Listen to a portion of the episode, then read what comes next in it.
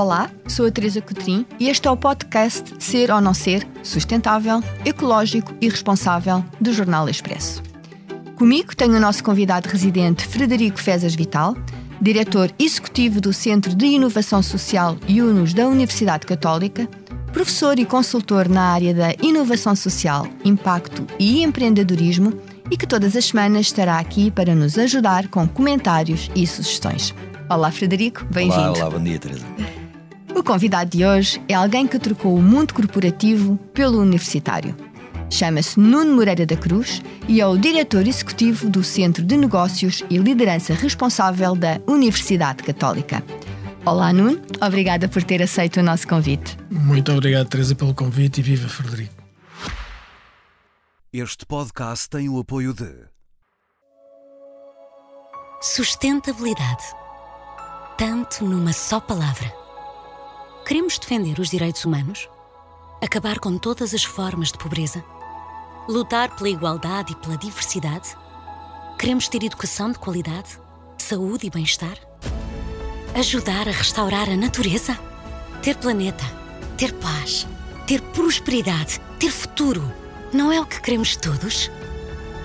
Junte-se ao Banco Montepio na sustentabilidade. Um caminho que começou muito antes da sustentabilidade ser e que nunca está terminado. Que precisa de si, de nós, de todas as pessoas. Agora. Vamos? Somos Sustentabilidade. Banco Montepio. Valores que crescem consigo. Caixa Económica Montepio Geral, Caixa Económica Bancária S.A. designada por Banco Montepio, registado junto do Banco de Portugal com o número 36.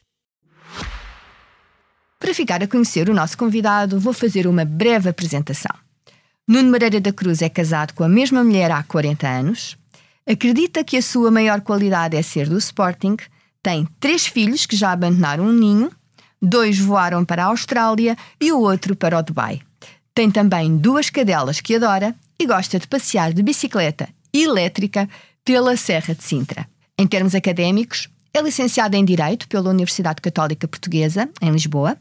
Tem um mestrado em Estudos Europeus no Colégio da Europa, em Bruges, Bélgica, e um MBA pelo IE Business School de Madrid.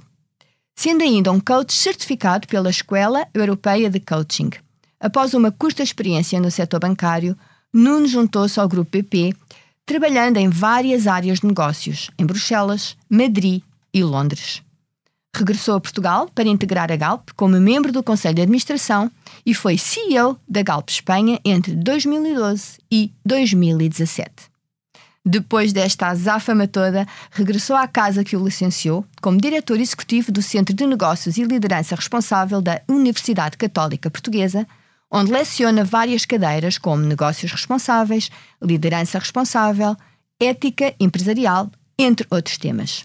É ainda cofundador da ONG Buzz, Bens da Utilidade Social, e foi presidente do Conselho de Administração do CADIN. Feitas as apresentações, comece por lhe perguntar: o que o levou a trocar a cadeira do poder do mundo corporativo pela carreira universitária? Foi ter nas mãos o poder de moldar e encaminhar os futuros líderes nos temas éticos e de responsabilidade social? Teresa, muito obrigado por essa, toda essa apresentação.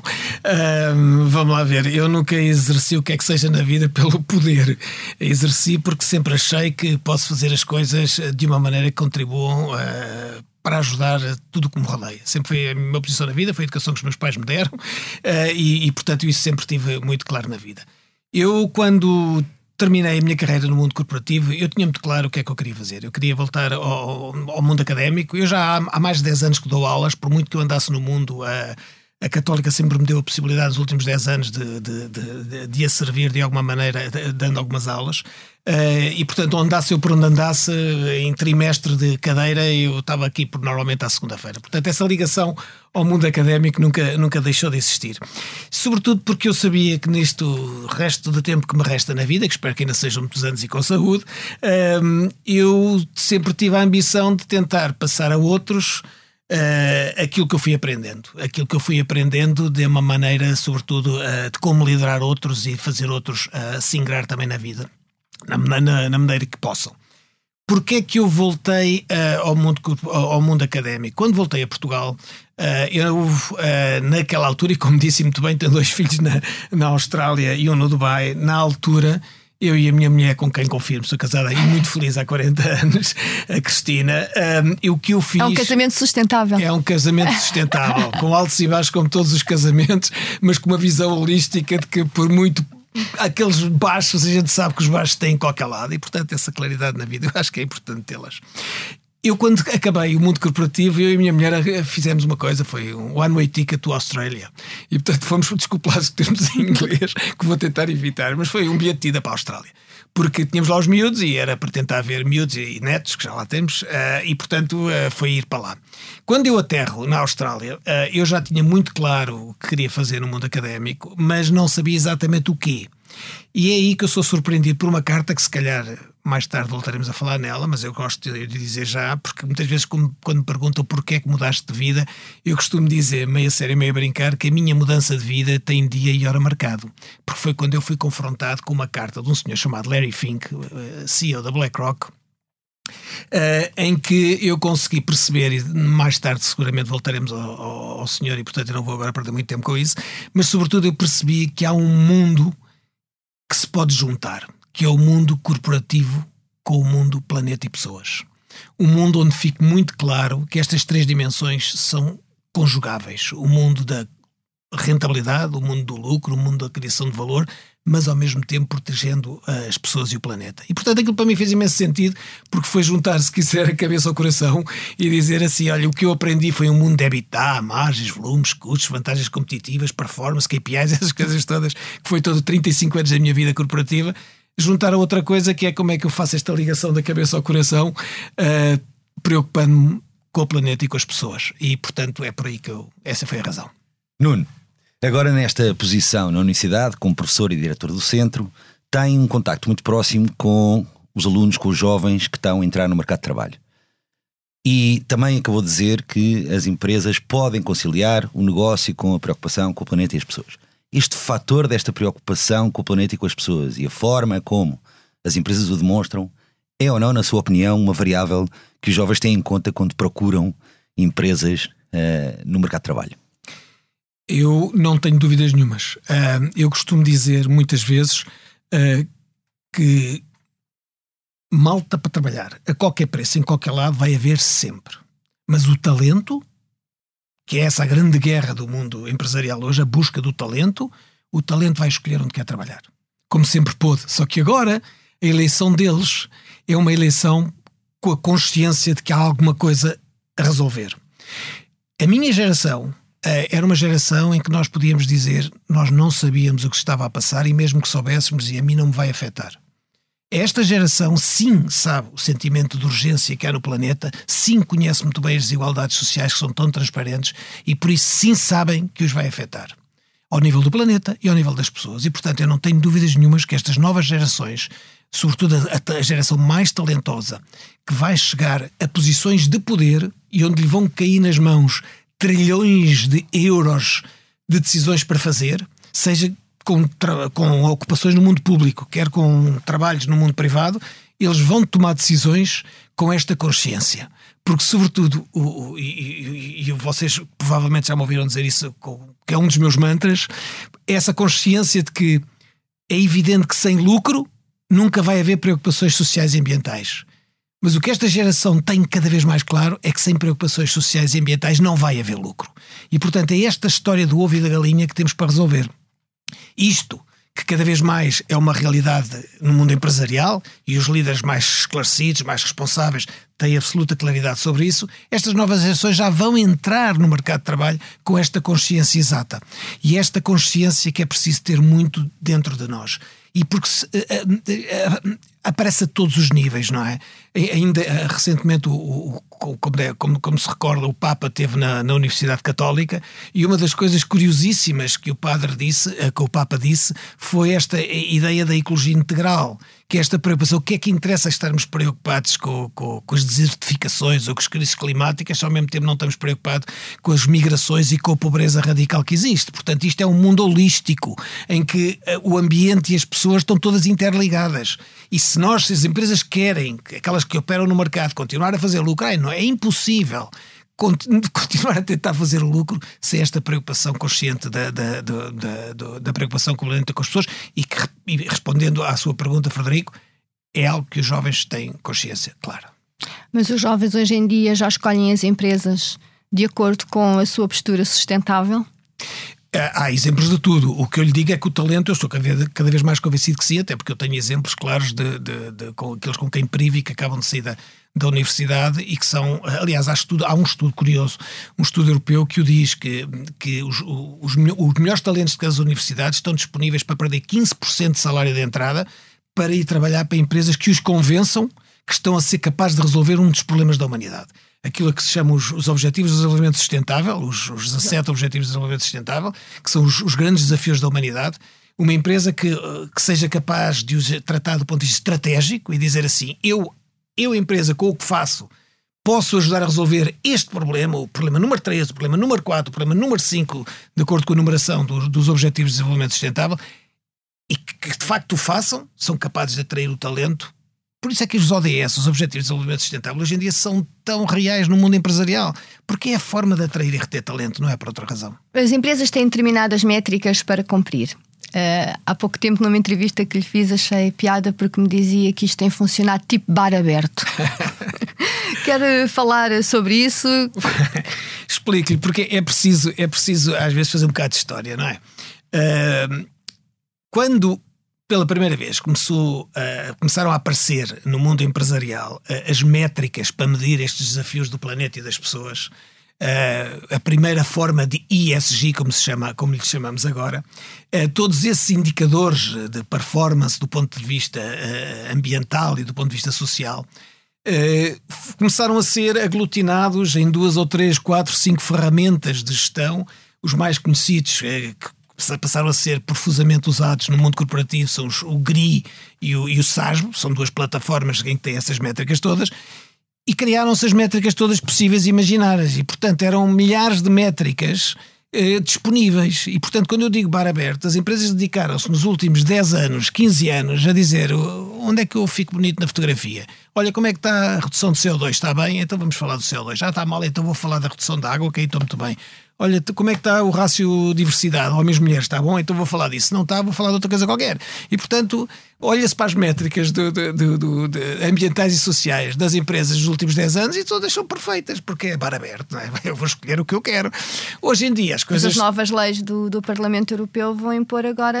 Claro, claro. Ordem, não é? Ordem, vão à ordem porque estão definidas aquelas que se chamam as métricas essenciais em todas estas dimensões, a ambiental, social e também a de governance, e portanto essas métricas são as métricas que são obrigatórias para as empresas fazer uh, uh, ia dizer o termo em inglês disclosure, que vão ter que fazer a comunicação dessas métricas, não é? E essa comunicação dessas métricas depois ganha uma dimensão de, não é como eu digo sempre, não é de foto, é de filme. O que é que me interessa a foto deste ano? Eu quero saber é o teu filme, os 3, 4, 5, os últimos anos, para ver se estás a melhorar ou se estás a piorar.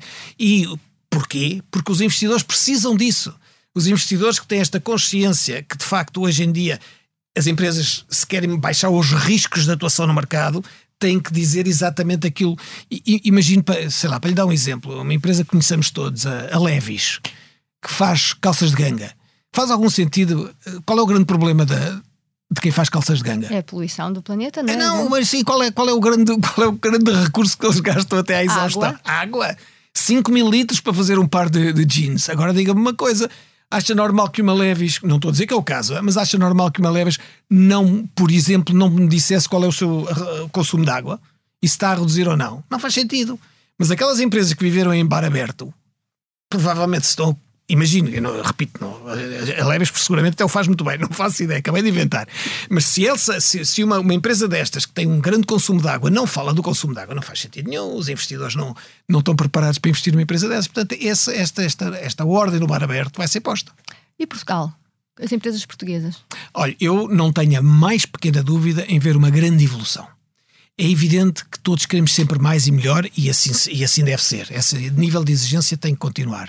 Agora, eu quando comecei há quatro anos a fazer este tipo de, de, de discursos e a ter este tipo. Quando nós criámos o Centro na Católica em 2019, já lá vão quatro anos, eh, eu lembro-me de primeiras, eh, primeiras reuniões que tínhamos com vários responsáveis de empresas E isto, o olhar de o body language, desculpe lá mais um termo em inglês, mas aquela linguagem corporal era uma linguagem corporal que tinha a ver muito com como é que eu. Mas será que isso é verdade?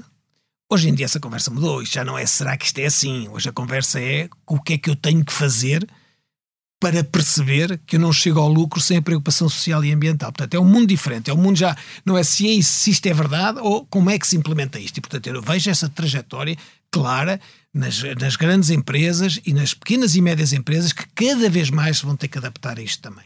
Falar em pequenas e médias empresas, tem aqui uma oportunidade de ouro.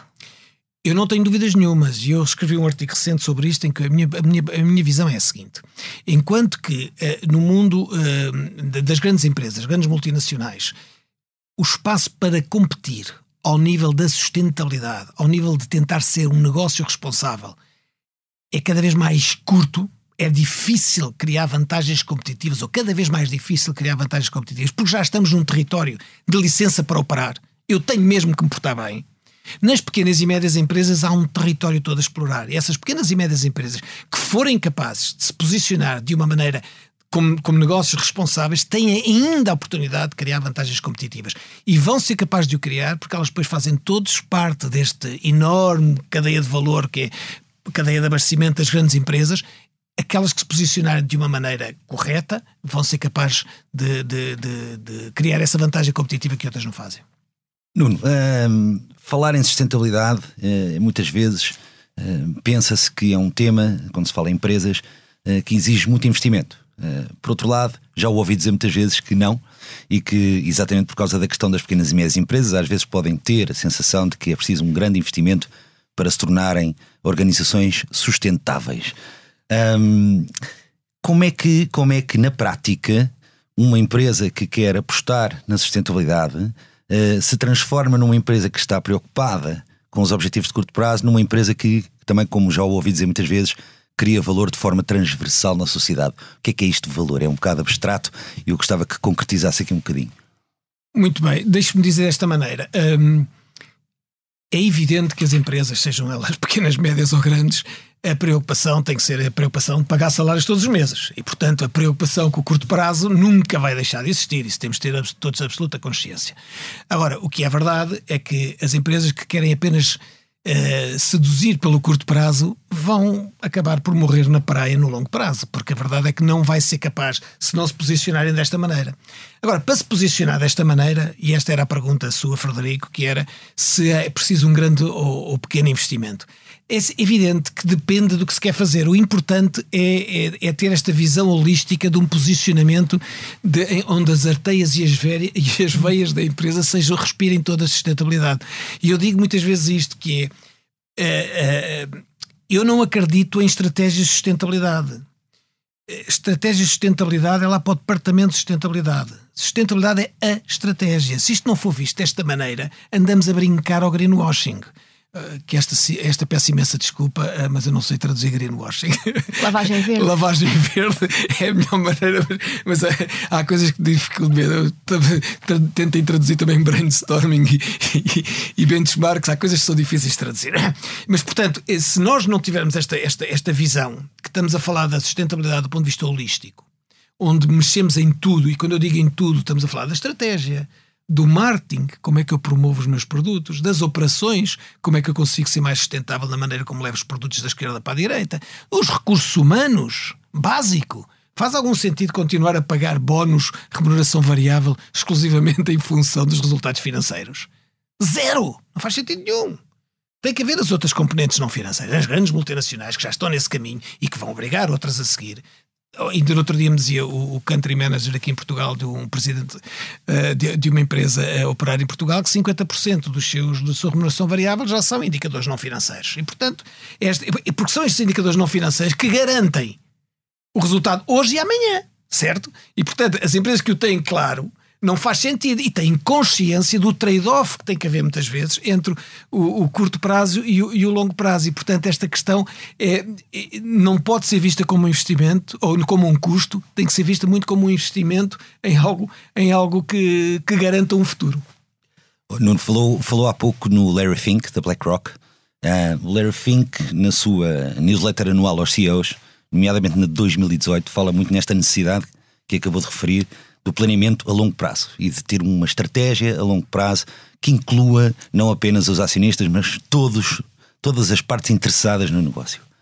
Um, e liga isto à questão do propósito, que é também um tema central da, do centro que o Nuno dirige. Como é que surge aqui o propósito? Qual é o papel do propósito? Porque pode parecer, à maioria das pessoas, um termo um bocado vago e como é que ele se aplica ao mundo dos negócios? Oh, oh Frederico, isso é uma questão muito importante e tem que ser entendida, porque eu, para já, eu não gosto de traduzir purpose por propósito, também não sei como é que eu hei de traduzir, uh, mas o propósito em português tem outros sentidos e, portanto, olha, os franceses, por exemplo, traduzem bem. Os franceses chamam-lhe a raison d'être, a razão de existir. Porquê é que eu existo? Que vai para além do lucro. Seja, quando se faz uma. Qual é o propósito da empresa? Não é para dizer que é para fazer lucro, porque isso já sabemos que tem que existir. Isso é savate soir, como dizem os franceses. A questão aqui passa a ser o porquê que tu existes. Porque há muita confusão no mundo corporativo entre o que é que é propósito, o que é missão, o que é que é visão. A maneira como, como nós vemos no centro isto é muito clara. Ou seja, a, a visão é para onde eu quero ir. Eu quero ser o líder de mercado. Eu quero ser a empresa mais inovadora da minha indústria. Isso é a visão.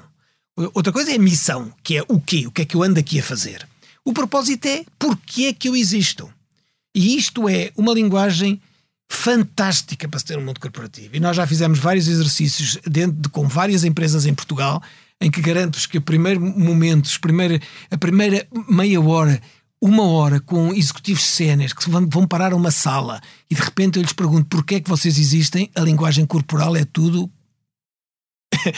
é mais ou menos o que é que eu estou aqui a fazer, tirem-me daqui, o que é que tenho tanto para fazer e venho para aqui, ok? Quando nós perguntamos porquê é que vocês existem, a primeira resposta é para fazer lucro, e insistem, então e porquê é que querem fazer lucro? Ah, para satisfazer o acionista. E porquê é que vocês querem satisfazer o acionista? Garanto-vos que ao quarto ou quinto porquê já não está o acionista na sala. Já está outra coisa, ok? E portanto o propósito é esta questão de alinhar todas, eh, toda uma cultura à volta de, um, de uma empresa. E portanto o propósito é importante por isto começou a ser tratado no mundo corporativo e não as grandes multinacionais como as Unilivers deste mundo que já há muitos anos que andam nisto. Agora, quando é quando o Larry Fink, temos que posicionar este senhor, não é? CEO da BlackRock, a empresa que gera, depende das condições de mercado, mas grosso modo 10 trilhões de dólares, trilhões em americano, 10 trilhões de dólares, 10 trilhões, ser, eu sei que é, ninguém tem bem consciência do que é que 10 trilhões é metade do, do PIB americano percebemos, é muito dinheiro. Quando um senhor como este vem fazer uma carta que se chama Sense of Purpose, um homem que sempre foi assim, uma espécie de, do lobo do Wall Street, uh, dê-me o dinheiro, depressa agora, EBITDA, cash, uh, curto prazo, e de repente vem falar de sense of purpose, como se estivesse a falar de borboletas e passarinhos, é evidente que aquilo criou uma onda muito grande no mundo corporativo. É porque é que isto está a ser uh, dito, não é? E é esta ideia de que, de facto, a empresa existe para além do lucro que foi cimentada durante gerações pelo Milton Friedman desde 1976, não é? A única responsabilidade social do mundo corporativo é fazer lucro, ou seja, isso influiu muitas gerações de líderes, entre os quais eu me assumo, ok? E portanto, essa, essa, o, o, o Larry Fink veio dar essa pedrada no charco. Quando ele o escreve em 2018, ficou tudo. Uh, aliás, há um artigo muito engraçado que eu cito muitas vezes, Washington Post, naquele, acho que foi o Washington Post ou o New York Times, em que diz The man was on drugs that night. O homem estava drogado naquela noite. Ninguém queria acreditar que o Larry é assim um bocado como o Cristiano Ronaldo começar a falar de baleia, coisa assim. Portanto, é, aquilo fez um bocado de impressão. e, mas estava tudo à espera da carta de 2019, porque ele escreve estas cartas anuais e a carta de 2019 ainda foi mais violenta nesse sentido. Chama-se exatamente Purpose versus Profit. Propósito versus lucro. E, portanto, isso é que veio definitivamente pôr a palavra propósito no mundo corporativo. Quando é que o tema da sustentabilidade começou a ser importante? Ou seja, quando é que deixou de ser um tema de ativistas para um tema de investidores? Olha, oh, Teresa, uma excelente pergunta. Uh, e, e, isso. Um, ehm, eu tive recentemente um responsável de uma empresa uh, que me disse exatamente isso, uh, que me dizia ele, porque é alguém que esteve sempre no mundo corporativo, depois teve nove anos fora do mundo corporativo, voltou agora e ele dizia-me justamente isso, que era isto era uma coisa que eu só ouvia os ativistas falar antes de me ir embora. Nove anos depois eu volto e agora só são os investidores a falar isto. Portanto, temos que nos perguntar porquê, não é? Porquê é que o Larry Fink está a falar de propósito? Um dos maiores investidores do mundo, se não o maior investidor do mundo. Porquê é que ele está a falar? Porque o sentimento de emergência é tão claro hoje em dia. sobre os desafios do planeta e os desafios da desigualdade social, que são absolutamente inegáveis. Eu, eu vou mais longe e eu atrevo-me a dizer: eu acho que os negacionistas do problema, sobretudo o problema da ação climática, os negacionistas, isto devia ser configurado como um crime. E digo com absoluta consciência. Eu acho que configurar como um crime alguém que nega uma evidência destas é algo que é perfeitamente fazível do ponto de vista do, do, uh, da legislação. Porque não se pode admitir que, com, com, todas as evidências que a ciência já nos deu, que continuamos a negar uma coisa que é mais evidente que nos está a arrastar. Não a mim, a minha geração vai resistir. Talvez a dos meus filhos resista, a dos meus netos, que já tenho quatro, não sei se resistem. E, portanto, negar isto é uma coisa. Portanto, esse coisa. Aliás, o Larry Fink tem uma frase que é emblemática. Em 2022, na Carta de 2022, ele diz com todas as letras: Eu não sou ambientalista. Eu sou capitalista. E é por ser capitalista que eu tenho que me preocupar com o ambiente. Portanto, os, os, os, os, investidores são os primeiros a ter consciência. Portanto, esse sentimento de emergência climática. Mas o problema é que a emergência não é só climática, é também a emergência social. As desigualdades sociais são tão gritantes. Há, há, há N. No outro dia li um artigo interessantíssimo. Alguém que provava que a desigualdade social entre um escravo e um rei há dois mil anos era muito inferior à desigualdade social que existe hoje, não ao nível planetário, não ao nível regional, não ao nível do país, ao nível de qualquer cidade com mais de 3 milhões de habitantes.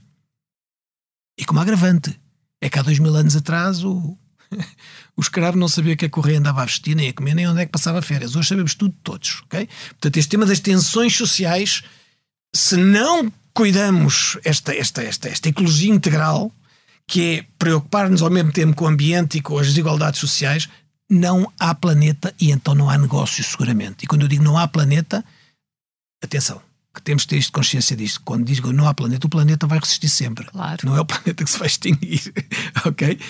No outro dia dizia um cientista que se dedicou a fazer contas, dizer, não, não se preocupem que a raça humana não se vai extinguir, porque vão cá ficar 2 mil milhões.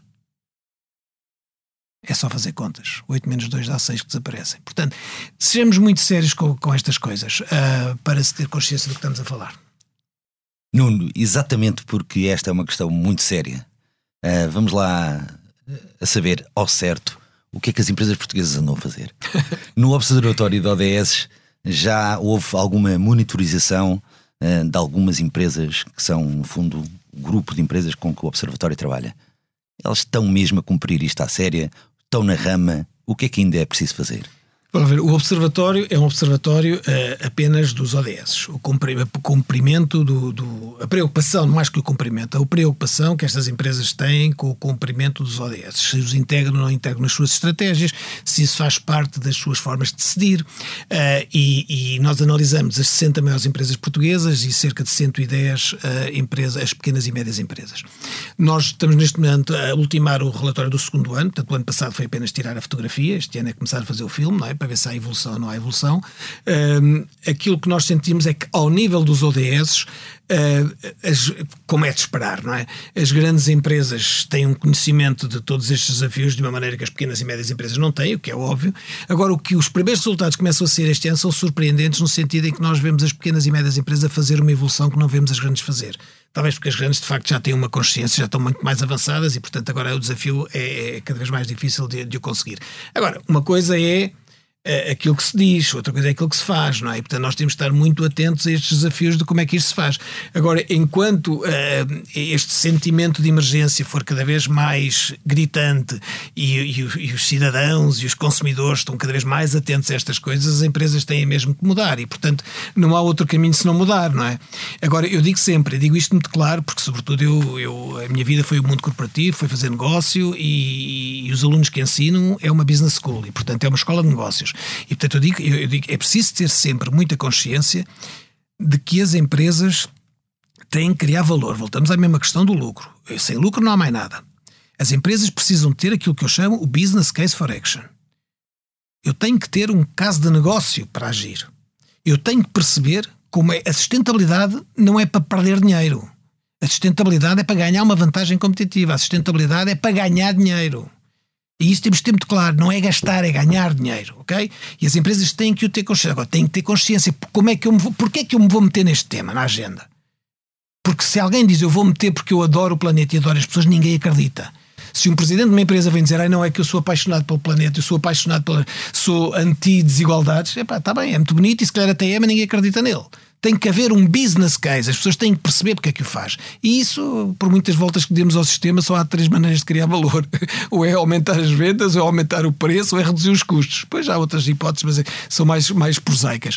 E portanto é preciso perceber isto. Eu estou aqui para quê? Porque vou reduzir custos, eu estou aqui porquê? Porque vou criar um produto fantástico e vou vendê-lo mais caro ou que é aí que estão a maior parte delas, ou porque quero fidelizar cada vez mais clientes através da minha ligação como marca à sustentabilidade e com isso ter uma, uma, nova, uma maior cota de mercado e vender mais. Portanto, ter o business case é fundamental para as empresas. Estava a falar no, no papel do líder. Portanto, o líder aqui é muito importante. Um, como é que eh, o líder pode ter uma liderança inspiradora? Olhe, uh, eu, eu tive a sorte de ter líderes inspiradores no momento certo da vida, que é logo ao princípio. Uh, e tive uh, líderes que foram capazes de inspirar muita vez. Ver como é que eu lhe digo isto. Pela força do olhar e pelo silêncio que geram. O líder inspirador não é necessariamente. Não, não nem precisamos todos ser o Martin Luther King ou, ou, ou ser o, o, Barack Obama com grandes palavras. Não, não é preciso. Um líder inspirador é aquele que genuinamente, na minha opinião, sabe ouvir que põe uh, uh, as pessoas no centro de tudo. Eu, eu lembro-me de um dos primeiros líderes que, que, ele era o presidente da BP Europa, um homem que faço questão de dizer o nome porque marcou para a vida, Rolf Stomberg, um alemão, que cada vez que ele estava comigo, eu era um, um jovem trainee, basicamente, mas quando ele estava comigo, eu era o centro do mundo, não havia mais nada. E esta, esta, esta questão de deixar-se ouvir e reagir é absolutamente um líder inspirador.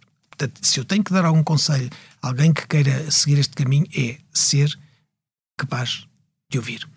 Eu digo muitas vezes, meio a sério, meio a brincar, cada vez que alguém entra no, teu gabinete, no, no gabinete de alguém, um líder, um colaborador que entra no gabinete de alguém e diz: Olha, eu, eu tenho três coisas para falar contigo, peçam-lhe que comece pela terceira.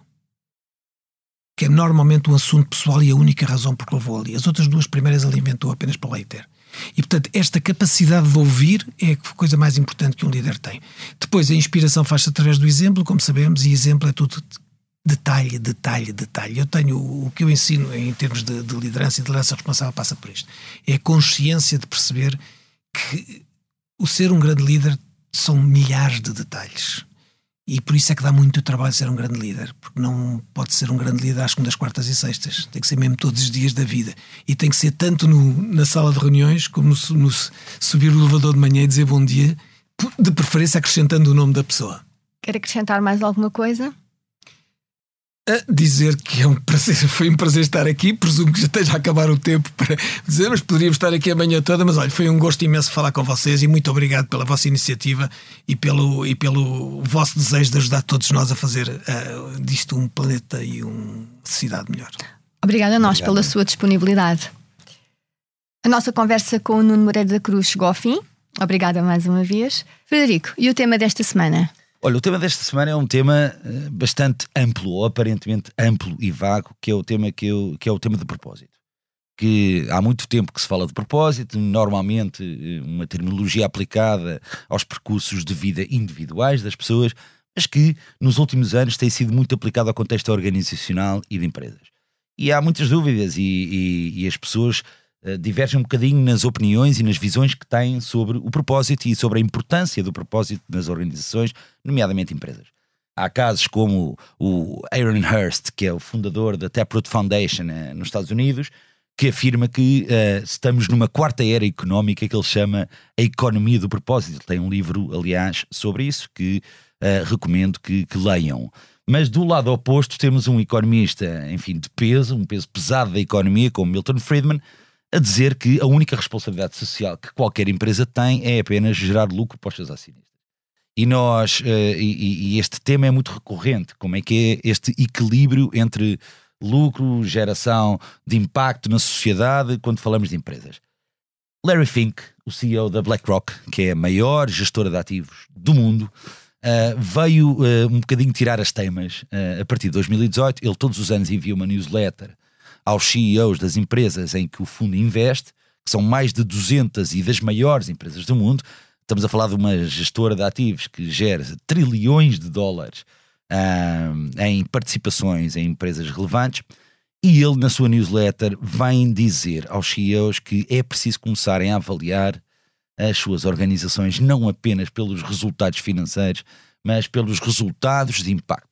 Uh, e estamos a falar, quando falamos de impacto, falamos de sustentabilidade ambiental, mas indicadores relacionados também com a parte social e por aí fora. E atenção, esta tomada de posição do Larry Fink é super interessante porque ele diz expressamente nas newsletters que fez desde 2018, atenção, porque eu faço isto não porque uh, sou bonzinho, mas porque sou profundamente capitalista e acredito no capitalismo como uma força para criar a sustentabilidade.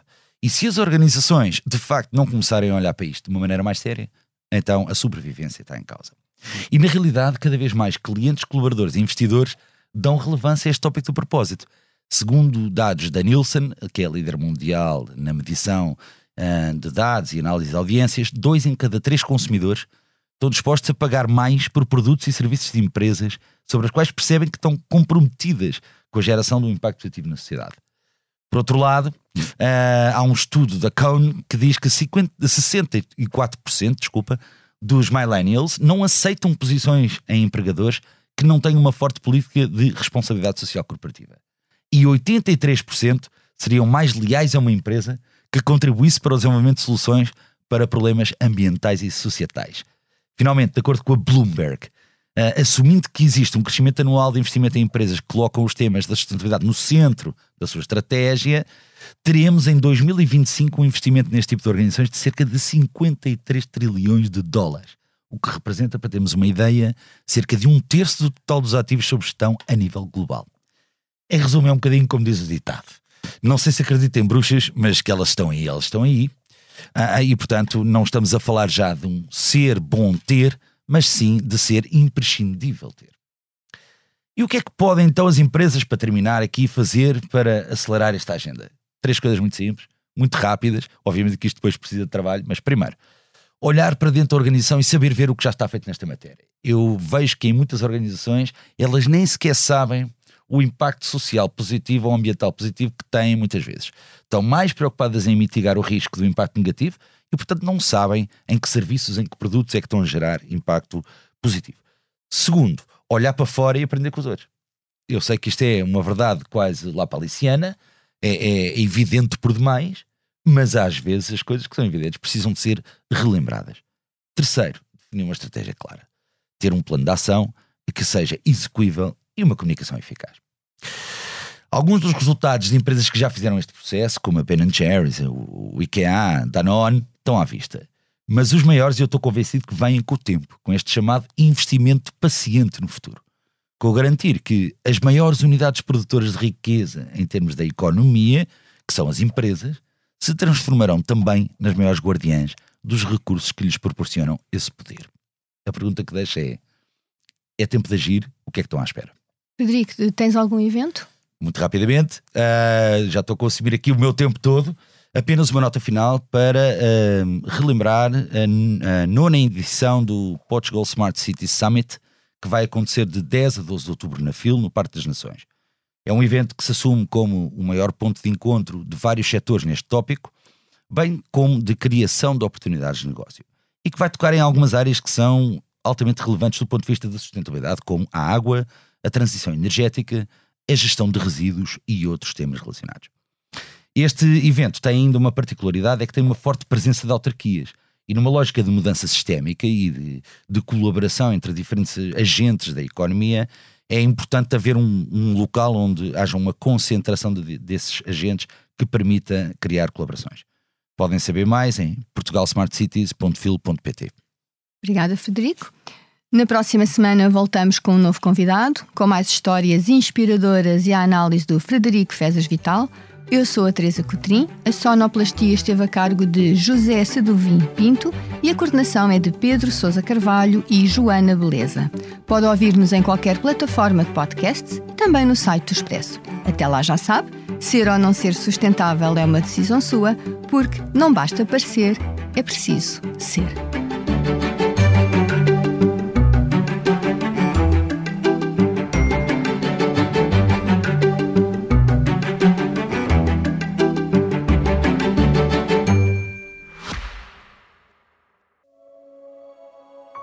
Sustentabilidade. Tanto numa só palavra.